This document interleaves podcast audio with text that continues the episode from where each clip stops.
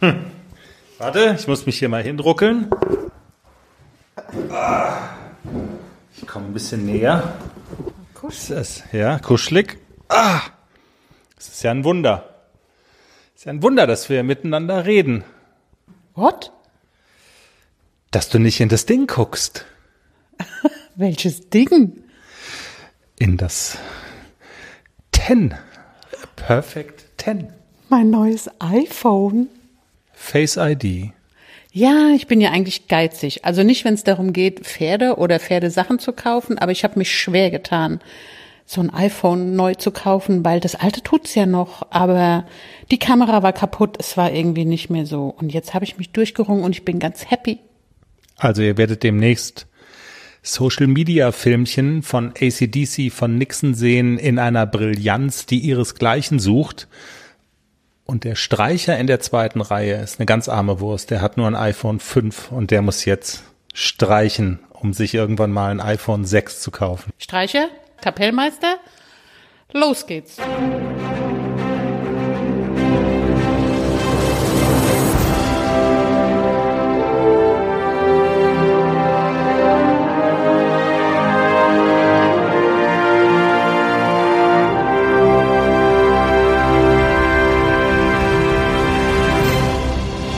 Herzlich willkommen zum Pferdepodcast, Folge Nummer 18. Das sind unsere Themen heute. Wir haben vor ACDCs erstem Wettkampf am kommenden Wochenende einen Meistertrainer im Interview, Raimund Wille.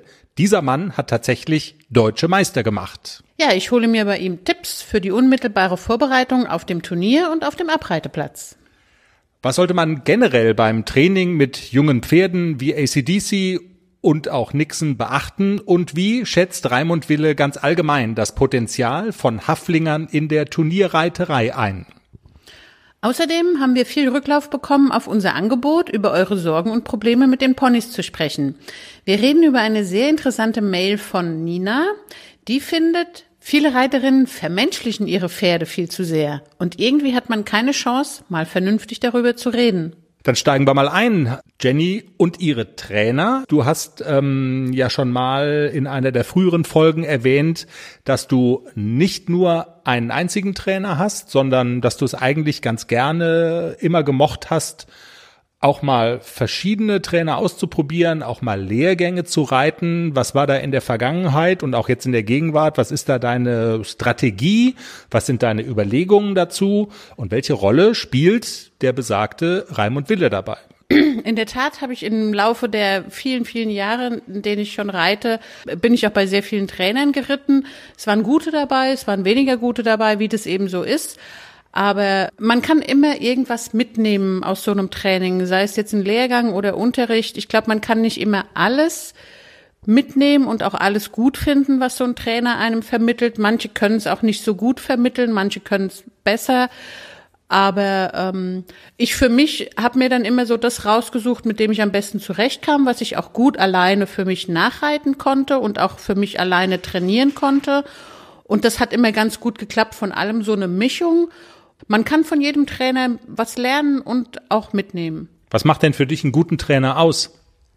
Ein guter Trainer muss mir erklären können, wie die Technik funktioniert beim Reiten, weil eigentlich ist Reiten ganz, ganz viel Technik und auch Gefühl, klar. Aber eigentlich ist es Technik und wenn jemand mir die Technik nicht erklären kann, dann ist es für mich kein guter Trainer. Also es muss handfest sein sozusagen. Kannst du vielleicht mal ein Beispiel geben, Dinge, mit denen du nicht so viel anfangen kannst und Hinweise und Tipps, wo du sagst, ja, das ist was, was ich mit nach Hause nehme? Also wenn mir ein Trainer zum Beispiel sagt, ähm, im, im Galopp aus der Ecke kehrt, eine Wolte und dass der mir sagt, jetzt leg mal das äußere Bein ein bisschen mehr, mach mal bisschen mehr äußeren Zügel, dass der hinten mitspringt, dann kann ich das nachvollziehen, dann kann ich das reiten. Der sagt mir genau, wo muss ich denn gerade das Bein hin? Bisschen mehr drücken, weniger drücken? Dann kann ich das machen. Es gibt aber auch Trainer, die dann einfach, man galoppiert auf dem Zirkel und der sagt dann an irgendeinem Punkt Außenparade. damit kann ich nichts anfangen. Da weiß ich nicht, okay, was hat er denn jetzt gesehen, was schlechter ist und warum soll ich jetzt außen eine Parade geben? Weil man fühlt auch als, als Schüler nicht unbedingt immer sofort alles das, was der Trainer von unten sieht. Und deswegen ist es für mich immer ganz wichtig, dass der mir auch sagt, du machst jetzt das, damit das und das passiert und merkst du den Unterschied? Damit kann ich was anfangen. Floskeln wie, jetzt ist er gut, gib ihm ein gutes Gefühl, damit kann ich nicht so wirklich viel anfangen. Also das ist mir zu vage und das ist für mich auch kein Training in dem Sinne. Dann kommen wir mal zum Thema Raimund Wille. Das hatte ich ja auch schon gesagt. Ähm, wir haben ihn jetzt im Interview, wir haben uns länger mit ihm unterhalten. Du reitest bei ihm, bist so ein bisschen auf ihn gekommen hier durch den Umzug äh, in den Schwarzwald, wo er regelmäßig Lehrgänge gibt. Er kommt gar nicht hierher. Was macht denn Raimund Wille für dich aus und was sind deine Erfahrungen mit ihm? Ich kam durch Zufall in diesen Lehrgang rein mit Raimund Wille durch eine Stallkollegin, die hat mich da einmal mit reingebracht, als jemand ausgefallen ist. Und ich bin super glücklich, dass ich da reinkam, weil normal der Kurs immer voll ist. Und ich reite jetzt bei ihm knapp ein Dreivierteljahr. Genau, er kommt alle sechs bis acht Wochen und macht einen Zweitageslehrgang und ja, für mich ist äh, Raimund Wille so jemand, der genau sagen kann, jetzt reite mal so und reite mal so. Also der kann einem wirklich die Technik mit an die Hand geben und kann einem auch ganz genau erklären, was man machen muss, dass es funktioniert. Und er kann es so erklären, dass man es versteht. Das finde ich ganz, ganz wichtig. Dann vielleicht noch zur Person Raimund Wille. Ich habe schon gesagt, er gibt zwar hier im Schwarzwald regelmäßig Lehrgänge, kommt aber eigentlich aus dem hohen Norden, aus Norddeutschland. Er war zwölf Jahre lang sogar Landestrainer für Vielseitigkeit im Landesverband Hamburg und er hat zahlreiche Schüler vom E-Niveau bis hin zum nationalen und internationalen Erfolg geführt, einige sogar ich hatte es eingangs schon erwähnt, bis zu Siegen in deutschen Meisterschaften oder auch zu internationalen Erfolgen bei Europameisterschaften, hat viele Reiter unterstützt und begleitet. Er selber ist auch erfolgreich geritten. Er bildet Pferde und Reiter in der Dressur bis zum Grand Prix Niveau aus, im Springen und in der Vielseitigkeit bis zur Klasse S. Also das ist schon, das sind schon so Eckdaten, wo man sagt, ja, das ist eine, eine große Nummer und ähm, einer, der weiß, wovon er spricht. Und wir haben mit ihm gesprochen über deine Nixon. Nixon ist in fremden Umgebungen, also explizit auf dem Turnier, ja immer erstmal sehr guckig und ähm, er ist angespannt. Und wir haben Raimund Wille gefragt, was kann man denn tun? Und zwar ganz konkret in der direkten Wettkampfvorbereitung, also auf dem Abreiteplatz, auf dem Turnier, kurz bevor es ins Viereck geht? Die Wettkampfvorbereitung ist immer der wichtigste Punkt. Der allerwichtigste Punkt, dass ich Zeit, Ruhe mitbringe. Also ich muss frühzeitig da sein. Wenn ich frühzeitig da bin und eine Grundruhe schon mal reinbringe, Pferd abladen, führen. Einfach mal die Plätze zeigen. Deswegen empfehle ich im Grunde genommen manchmal sogar einen Tag früher da zu sein. Die Plätze zu zeigen, es ist alles ganz normal. Am Tag, wo ich wieder anreise, runter, abladen, auch nochmal spazieren gehen mit ihm, Trense auf den Hänger drauf, abladen und dann ein bisschen spazieren gehen. Normal satteln in aller Ruhe. Wenn Sie Platz haben, nochmal irgendwo ablongieren. Das muss alles in Ruhe sein. Es muss nichts Besonderes sein. Ich mache also das, was ich zu Hause mache, auch. Nur hier noch mit mehr Ruhe umso mehr Ruhe ich in das Pferd reinbringe und für mich die Ruhe habe, umso selbstverständlicher wird das Ganze. Und somit haben sie schon mal die Grundlage geschaffen. Und das ist das Allerwichtigste. Und dann können sie hingehen und können sagen, okay, sie gehen eine Reitpferdeprüfung, sie reiten ganz normal Schritt, haben da auch Zeit, viel Zeit. Und dann fangen sie ganz an, ganz normal an zu arbeiten. Scheute irgendwo. Ruhig bleiben sich mal notfalls hinter einem anderes Pferd hinterherhängen. Bei einer Reitpferdeprüfung reiten sie ja hinter einem anderen hinterher. So, und somit haben sie schon mal den Grundstock geschaffen, dass das Pferd sagt, es ist nichts Besonderes, es ist alles normal. Ja, und dann das Thema Angst im Dressurviereck. Das haben wir ja schon häufiger mal besprochen. Das große Hasenherz-Thema bei Nixon Ihr kennt das, wenn Nixon Stimmen und Geräusche aus den Lautsprecherboxen hört, dann ist es wirklich rum bei ihm. Er hat Angst vor diesen bösen Geistern. Er springt dann weg, geht dann nicht mehr hin. Und hier in Baden-Württemberg, auch das hatten wir schon mal erzählt, ist es besonders schlimm, weil eben alle Prüfungen gelesen werden. Kann man da was tun? Raimund Wille sagt, ja, kann man. Da gibt eine Strategie, man macht zu Hause, dass man zu Hause geht, mit Lautsprecher arbeiten. Also Musik laut machen damit das Pferd einfach da schon dran sich gewöhnt. Das ist ein ganz wichtiger Punkt. Und dann auch mal die Lautsprecher, Sie können ja ein ganz normales Radio nehmen, nehmen einen Lautsprecher, den man anschließen kann, und den stellen Sie mal immer woanders hin, auch mal mitten in die Bahn, dass da ein Lautsprecher ist. Wenn man dann natürlich mit Mikrofon noch arbeiten kann, dass man mit Mikrofon auch mal redet und auch mal Töne von sich gibt, andere Töne mal von sich gibt, mal pfeift, mal singt. Egal, das Pferd muss sich dran gewöhnen. Und dann sagt das Pferd, okay, das ist auch was ganz Normales, das kenne ich ja. Das ist ein ganz wichtiger Punkt. Ich kann zu Hause vieles machen, vorbereiten. Das auch immer wieder Ruhe. Damit man im Grunde genommen dahin kommt, äh, dass das Pferd sich dran gewöhnt. Das heißt also, wie machen andere machen das ja auch, dass sie sagen, vor Flatterbändern haben die Pferde Angst, dass man zu Hause Flatterbänder macht dass man mal einen Regenschirm aufmacht. Es kann ja auch regnen an dem Tag, dass noch einer mit einem Regenschirm dasteht und das Pferd sagt erstmal, oh, oh, oh, ein Regenschirm. Ja. Nachher gewöhnen die sich dran. Also Eventualitäten aufbauen, damit man im Grunde genommen, wir machen dann immer so Arbeit an der Hand zu Hause. Wir führen die Pferde, lassen sie über eine Plane laufen, wir lassen sie über Stangen laufen. Gibt Dressurpferde, die haben diese Probleme.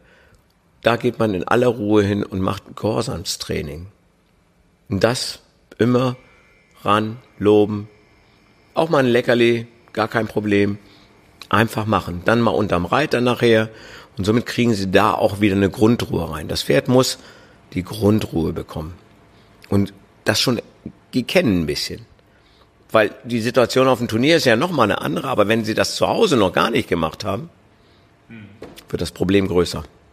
Deswegen auch mal, wenn es dann auf dem Turnier so ist, dass das Pferd ist, wiederum hinter einem anderen Pferd hinterherreiten, wo sie, die müssen sich rauspicken, der da keine Probleme hat, dann hinterherreiten.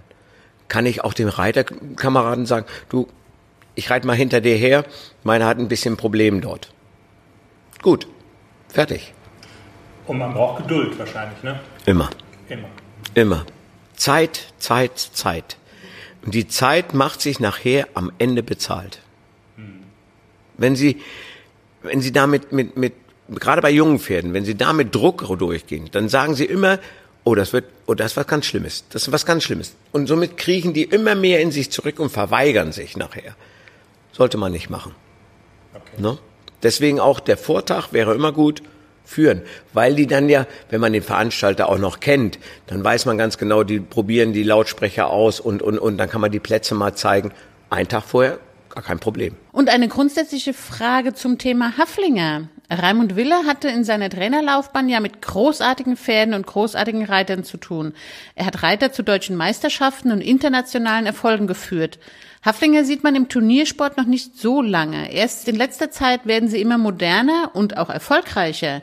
Wie sehen Sie den Haflinger im Turniersport, Herr Wille? Der Haflinger selber generell ist ein, ein ganz gutes Pferd. Es ist sehr schön, weil ich hatte mal die Möglichkeit, nach, äh, nach Apps zu fahren. Apps ist ja ein riesengroßes Han Han äh, Haflinger. Und? Alles bereit für den Einzug des neuen Kätzchens? Ja, steht alles. Ich habe mich extra informiert, was ich für den Start brauche. Ein gemütlicher Schlafplatz, hochwertige Katzennahrung, viel Spielzeug, ist alles bestellt. Aha. Und woher wusstest du, was das Passende ist? Ich habe einfach auf felbi.de geschaut. Da gibt's ausgesuchte Artikel von Top-Marken aus den Bereichen Futter, Snacks und Accessoires und auch die passenden Themenwelten für Hund und Katz. Gibt da zum Beispiel einen Magazinartikel, ein Kätzchen zieht ein, heißt der. Da konnte ich genau nachlesen, was ich brauche. Das ist ja super. Dann finde ich bei Felbi vielleicht sogar Tipps für das Reisen mit dem Hund. Du weißt doch, dass Wuschel bald mit auf Wanderung soll. auf jeden Fall. Und noch besser, bei Felbi gibt es eine große Auswahl an Outdoor-Bekleidung, auch für dich, von beliebten Marken wie zum Beispiel Fjellreven, Bergans oder Derbe, für die nächste Gassi-Runde oder eben die nächste Wanderung. Ein richtiger Lifestyle-Online-Shop für dein Tier und für dich. Spare jetzt 20% bei deinem nächsten Einkauf auf felbi.de mit dem Code AUDIO20. Alles großgeschrieben AUDIO20. Der Code ist auch auf alle Aktionen anwendbar, gültig bis 30. September 2024. Felbi, für die beste Zeit mit deinem Tier. Gestüt. Und die sind damals an mich herangetreten, ob ich nicht dort anfangen möchte. Der Haflinger ist ja immer moderner geworden. Er ist ja viel besser gekreuzt worden, hat ja ganz anderes Gangwerkzeug gekriegt. Es ist ja schon teilweise ein Sportpferd geworden. Und wir haben aber uns auch, da ich Landestrainer zwölf Jahre in Hamburg war, für die Ponys, Junioren, junge Reiter, Senioren, haben wir auch zwei Haflinger gehabt. Die waren noch, der eine war im älteren Typ und der andere war im moderneren Typ. Gut, bei dem älteren muss ich ganz ehrlich sagen, war es schon komplizierter, also vom, vom Arbeiten für den Jugendlichen. Bei dem moderneren, der hat die ganz normal wirklich Grundgangarten. Das Pferd hat einen dollen Schritt, einen dollen Trab, einen dollen Galopp. Äh, man muss sie so ein bisschen wecken im Ganzen. Aber dann hat man eigentlich ein Pferd, was wirklich auch sportmäßig arbeiten kann und auch Erfolg damit haben kann. Die Grundvoraussetzung ist immer eine gute Ausbildung in der Skala der Ausbildung. Also wirklich Takt, Losgelassenheit, Anlehnung, Schwung, gerade Richtung Versammlung, Durchlässigkeit und die Losgelassenheit spielt immer die Hauptrolle. Und wenn man dort auch wiederum Zeit sauber daran arbeitet, habe ich auch mit dem Haflinger ein gutes Sportpferd nachher. Was die Problematik in der ganzen Sache ist, dass die Richter da noch so ein bisschen Hemmungen haben, so Schwierigkeiten haben. Ist das jetzt ein Pferd? Wobei sich das, ich sagen muss, im norddeutschen Raum, ich kann jetzt nur vom norddeutschen Raum gehen, Haflinger genauso wie die Friesenpferde sind ja eigentlich auch keine so großen Dressurpferde, sind aber auch viel moderner gezogen worden und man sieht auch Friesenpferde mal in der A-Dressur oder in der L-Dressur, so wie auch Haflinger. Und sie kriegen auch dort ihre Platzierung. Es ist ein Pferd. Dann einmal hat Jenny sich tatsächlich ungerecht behandelt gefühlt. Das war eine Situation, Jenny, da sind Richter nicht ins Dressurviereck gekommen, um Nixon zu bewerten. Da war er noch ein Jungpferd, ne? Was war das noch für eine Prüfung? Das war eine Reitpferdeprüfung und die Richter stehen bei der Reitpferdeprüfung außerhalb des Vierecks und dann wird ja die Prüfung geritten in der Abteilung und am Ende geht man raus, sattelt ab und dann werden die Pferde vorgemustert. Also man geht an der Hand mit dem Pferd ins Viereck und die Richter kommen normalerweise ins Viereck und begutachten das Pferd, das Exterieur und so weiter. Und ähm, da ist es mir einmal passiert, dass die Richter bei allen Pferden ins Viereck kamen, nur bei dem Haflinger nicht. Sie haben ähm, dankend abgewunken, alles klar, ich könne wieder gehen von außen.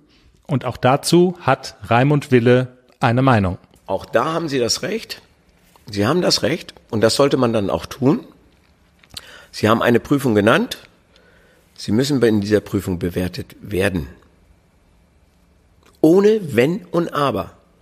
Und dann haben Sie sogar das Recht hinzugehen zu den Richter, nicht in der Prüfung selber. Die Prüfung ist zu Ende und dann können Sie hingehen und können sagen, so, ich bin in dieser Prüfung worden, geritten, ich bin nicht beurteilt worden. Das begründen Sie bitte.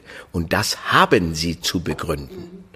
Begründen Sie das nicht, können Sie zum Landesbeauftragten gehen, der auf dem Turnier ist, das ist auch wieder ein Richter, der LK-Beauftragte, und da können Sie eine Beschwerde einlegen. Mündlich, schriftlich.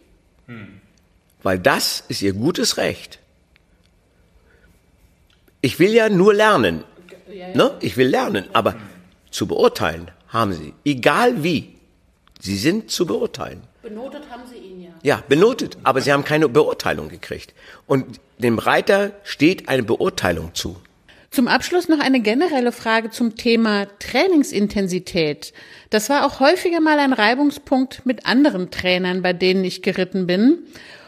Nämlich, wann ist es genug? Kann man im Training auch zu viel wollen? Besteht die Gefahr zu überpowern? Anders gefragt, ähm, wie wichtig sind Pausen und auch Denkpausen, gerade für junge Pferde? Also, wenn ich mit jungen Pferden arbeite, ist es immer so, ich muss im Grunde genommen, ich, wenn ich jetzt sagen wir mal den Schritt, die drei Grundgangarten äh, arbeite, dann gehe ich hin und sage, okay, ich arbeite die drei Grundgangarten und wenn ich mal merke, dass das Pferd im Grunde genommen mein Aufwand immer mehr wird, ich mehr machen muss, mache ich mal einfach eine kurze Pause, nehme mich einmal selber raus, reit Schritt und ruhig mal Schritt am lang hingegebenen Zügel, ganz relaxed, brauche ich nur zwei, drei Runden. Dann in diesen zwei, drei Runden relaxt das Pferd wieder. Ich kann wieder mich selber auch ein bisschen sammeln und dann fange ich wieder von vorne an. Nehme nochmal die drei Grundgangarten durch, indem ich dann im Grunde genommen nochmal reinhöre ins Pferd und Sie werden sich wundern, dass das Pferd dann auf einmal sagt, oh ja, geht nochmal los. Und genau das ist der Punkt. Wenn das Pferd dann gut macht, aufhören. Wenn ich mir was vorgenommen habe, indem ich hingehe und ich sage, ich möchte die Durchlässigkeit so ein bisschen arbeiten, indem ich trabe, durchpariere zum Schritt. Wenn das das Pferd drei, viermal gut gemacht hat und immer auf beiden, nicht nur auf einer Hand. Manche nehmen immer die Schokoladenseite und nicht die andere Seite. Also, dass man da sagt, okay, der Rücken kam schön zum Schwingen, kam gut aus dem Hinterbein, das Pferd suchte die Anlehnung, ist sauber durch, nimmt die Paraden gut an. Wenn das Pferd die Paraden gut annimmt, mache ich kurze Pause. Sag gut, das war gut. No? Und dann kann ich nochmal kurz ansetzen und dann sage ich, okay, heute Feierabend. Also dieses Reinhören ins Pferd. Wichtig. Manchmal, Sprichwort, sind immer die schönsten Sachen. Weniger ist manchmal viel, viel mehr. Soweit Raimund Wille, Erfolgstrainer aus dem hohen Norden, bei dem du regelmäßig Unterricht nimmst. Ja, ich denke, ganz spannende Tipps und der Countdown läuft jetzt, noch wenige Tage. Ende der Woche fahren wir nach Gunzenhausen auf die Haflinger Meisterschaft. Mit welchen Gefühlen fährst du? Kann ich noch gar nicht so genau sagen. Also. Guckig, nervös, spannig. Nein, also ich bin relativ, es ist nur ein Turnier, also es ist nicht irgendwie, also es kann nichts passieren, wenn es schief geht, außer ich falle runter oder so, aber das wollen wir ja mal nicht hoffen. Aber ansonsten ist es wirklich, man, man muss auf dem Teppich bleiben. Es ist nur ein Turnier und ein bisschen Aufregung ist immer dabei und es ist auch gut so und schön so, das gehört einfach dazu. Aber wie gesagt, wir machen das hauptsächlich als Hobby und ich will mich da auch nicht so stressen. Hoffen wir das Beste. Die letzten Tipps von Raimund Wille haben wir auch gehört. Dran denken, was man im Dressur, nee, nicht im Dressur-Viereck, sondern in der unmittelbaren Vorbereitung, bevor du ins Viereck reinreitest, was man machen kann, soll, er hat's gesagt, umsetzen und dann wird das schon. Jetzt kommt die Situation in unserem Podcast, in der du dein neues iPhone 10R in die Hand nehmen kannst und Face ID benutzen kannst. Und du öffnest jetzt bitte mal unseren Der Pferde Podcast Instagram Account und ratatata das Gerät entsperrt und zeigt uns ähm, eine Privatnachricht von Nina. Wir hatten ja beim letzten Mal gesagt, ihr könnt uns gerne schreiben, was bewegt euch, wo drückt möglicherweise ein Schuh, wo können wir helfen. Nina hat uns geschrieben bei Instagram und sie schreibt folgendes. Hey ihr Lieben, ich finde euren Podcast super. Es sind wirklich Alltagsthemen, mit denen jeder mal konfrontiert wird.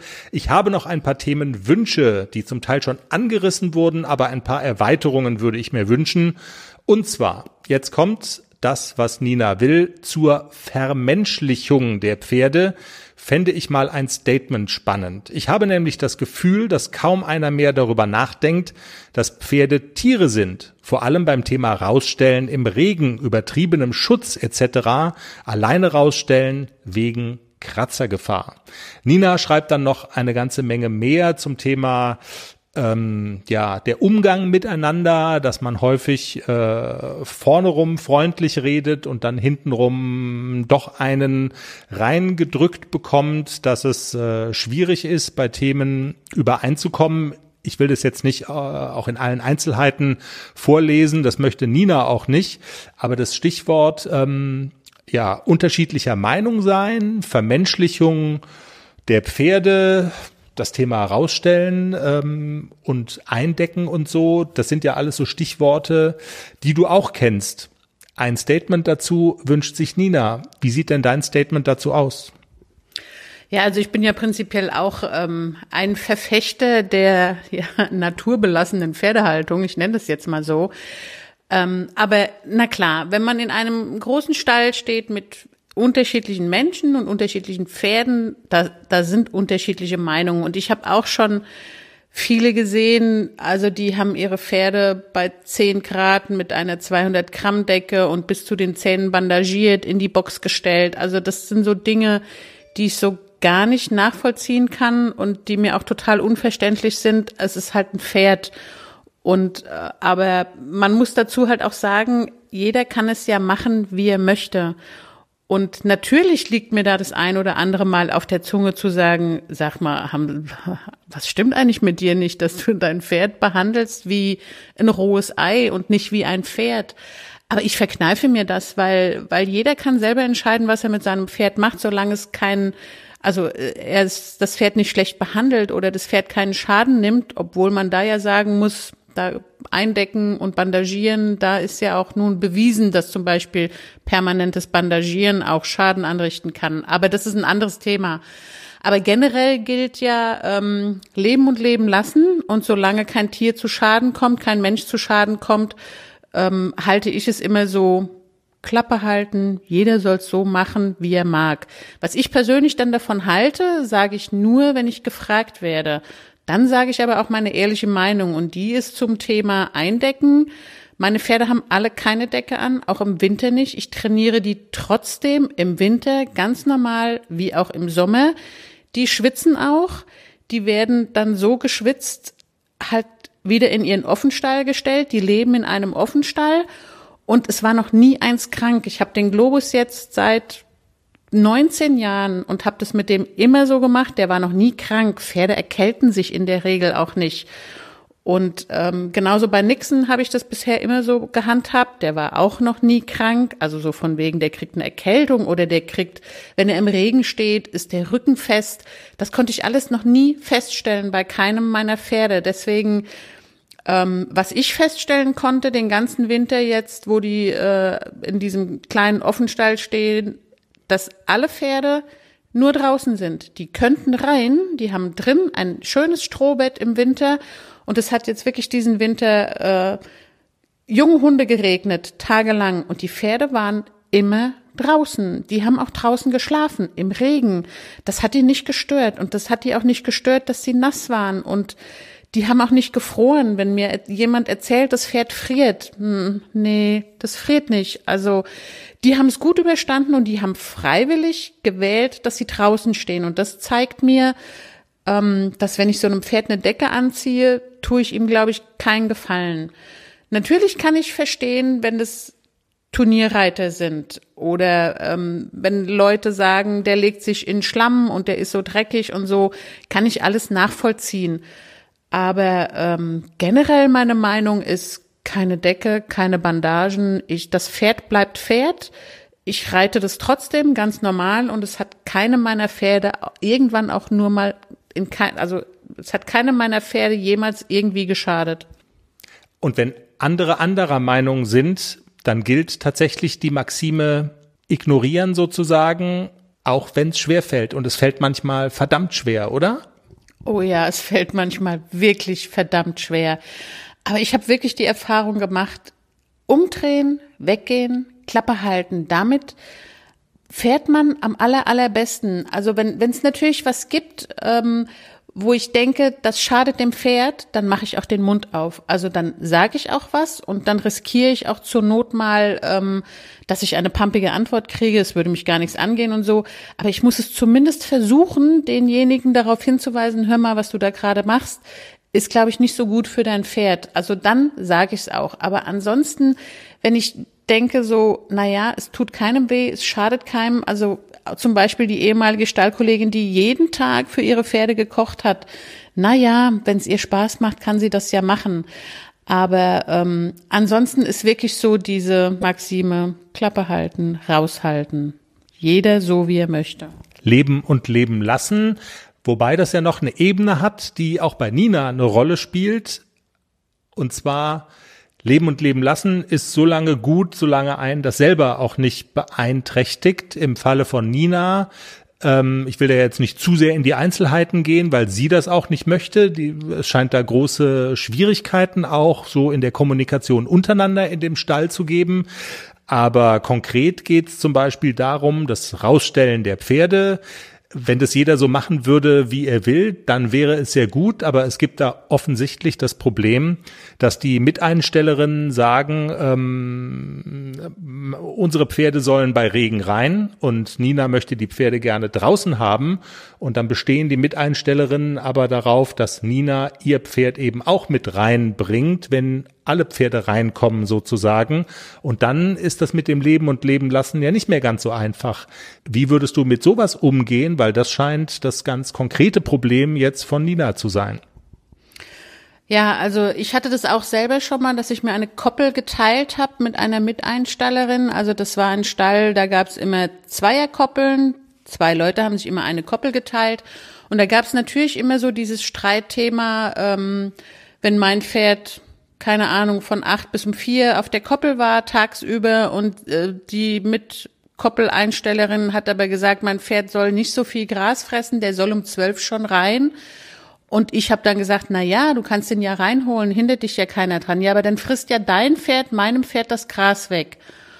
Oh, okay. Soweit hatte ich damals gar nicht gedacht, aber in der Tat, das ist natürlich dann auch für die für die Miteinsteller ist es ein Problem man muss sich da wirklich zusammensetzen und muss sich einigen. Also wir haben es damals so gelöst, dass wir die Hälfte der Koppel abgeteilt haben. Also wir haben immer Portionsweide gemacht. Und in den ersten vier Stunden, wo beide Pferde zusammen waren, haben die meistens schon diese Portion, die wir für den Tag abgesteckt hatten, beide zusammen gefressen. Mein Pferd blieb dann noch die restlichen drei oder vier Stunden draußen. Sie hat ihrs reingeholt und mein Pferd hat dann noch die restlichen kahlen Grashalme geknabbert, aber er war an der frischen Luft und er, er war glücklich, dass er noch ein bisschen draußen bleiben durfte. Das hat ganz gut funktioniert. So war diese Angst, dass mein Pferd ihrem Pferd Gras wegfressen könnte, schon nicht mehr begründet. Also das war ein guter Kompromiss damals. Ansonsten ähm, Koppel generell teilen, Einzelhaltung ist immer noch so, ein, so, ein, so eine beliebte Lösung. Dann sieht man immer ganz viele kleine handtuchgroße Koppeln. Auf jeder Koppel steht ein Pferd. Ich persönlich bin davon überhaupt gar kein Fan, aber wenn die Menschen sich nicht vertragen, müssen es die Pferde ausbaden. Das ist leider so. Also mir würde das nicht gefallen, aber bevor ich wirklich mich so sehr ärgere und streite, dann würde ich diese Möglichkeit eventuell noch in Betracht ziehen, dass man wirklich sagt, okay, jeder hat seine eigene Weide gibt keinen Streit mehr, weder um welches Pferd frisst mehr Gras, du hast meinen Appelhaufen nicht weggemacht oder was auch immer. Es gibt ja immer tausend Punkte, über die man sich streiten kann, wenn man Pferdebesitzer ist. Also man muss wirklich so ein Stück weit aufeinander zugehen und muss miteinander sprechen. Anders funktioniert es nicht. Und die Erfahrung, die ich auch gemacht habe, je länger man still ist und je länger man sich im Geheimen darüber ärgert, umso schlimmer wird es und umso wütender wird man auf den anderen und umso unmöglicher scheint auch ein Gespräch dann zu sein. Deswegen lieber gleich ansprechen, was einem nicht gefällt und Lösungsvorschläge bringen. Was können wir denn machen, dass wir beide zufrieden sind? Also das ist immer ein ganz guter Ansatz, so früh wie möglich miteinander sprechen und auch nicht nur sagen, ich will das aber nicht so, wie wir es machen, sondern auch gleich sagen, ich hätte einen Vorschlag, was hältst du denn von? Pünktchen, Pünktchen. Und man muss dann wahrscheinlich auch akzeptieren, Kompromisse stellen einen nie so ganz zufrieden. Das liegt so ein bisschen im Wesen des Kompromisses und das kann auch manchmal wehtun. Also das muss man auch mit einpreisen einfach, weil in dem Fall bei den Beispielen, die du auch genannt hast, 100 Prozent kriegt man halt nicht. Genau so ist es. Und ich habe ähm, einen Grundsatz, also ich habe äh, festgestellt, ich war ja auch schon in einigen Stellen und es gibt niemals den perfekten Stall, den gibt es einfach nicht.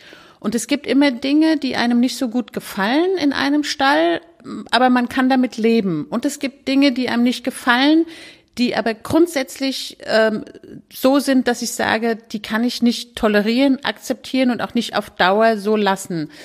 Also das, man muss immer so unterscheiden, kann ich damit leben? Ist dieser Kompromiss für mich okay, für mein Pferd okay? Dann gehe ich den auch ein. Aber es gibt wirklich so gewisse Dinge, wo ich sage, einen Tod stirbt man immer und im Zweifelsfalle sterbe ich immer lieber den Tod, als dass mein Pferd den Tod stirbt. Also wenn ich die Wahl habe zwischen einem, ich sag mal, Pferdeknast mit Einzelkoppelhaltung auf einem handtuchgroßen Stück und Offenstall und dafür keine Reithalle, dann sterbe ich den Tod und nicht mein Pferd. Also das war immer so meine Entscheidung, die ich immer pro Pferd getroffen habe. Also Nina, du musst reden mit deinen Miteinstellerinnen, deiner Miteinstellerin und das in Angriff nehmen. Es würde uns total freuen, wenn du vielleicht nochmal schreibst und uns so ein bisschen teilhaben lässt äh, daran, wie die Geschichte weitergegangen ist, ob ihr vielleicht einen Kompromiss gefunden habt. Das würde uns total interessieren. Haben wir's, Jenny? Ja, wir haben's. Wir haben's. Die nächste Folge kommt Live aufs Gunzenhausen? Naja, live. Wir zeichnen auf in den ganzen vier Tagen, in denen wir in Gunzenhausen sind. Wir werden verschiedene Interviews machen, mal gucken, wen wir alles vor den Pömpel kriegen.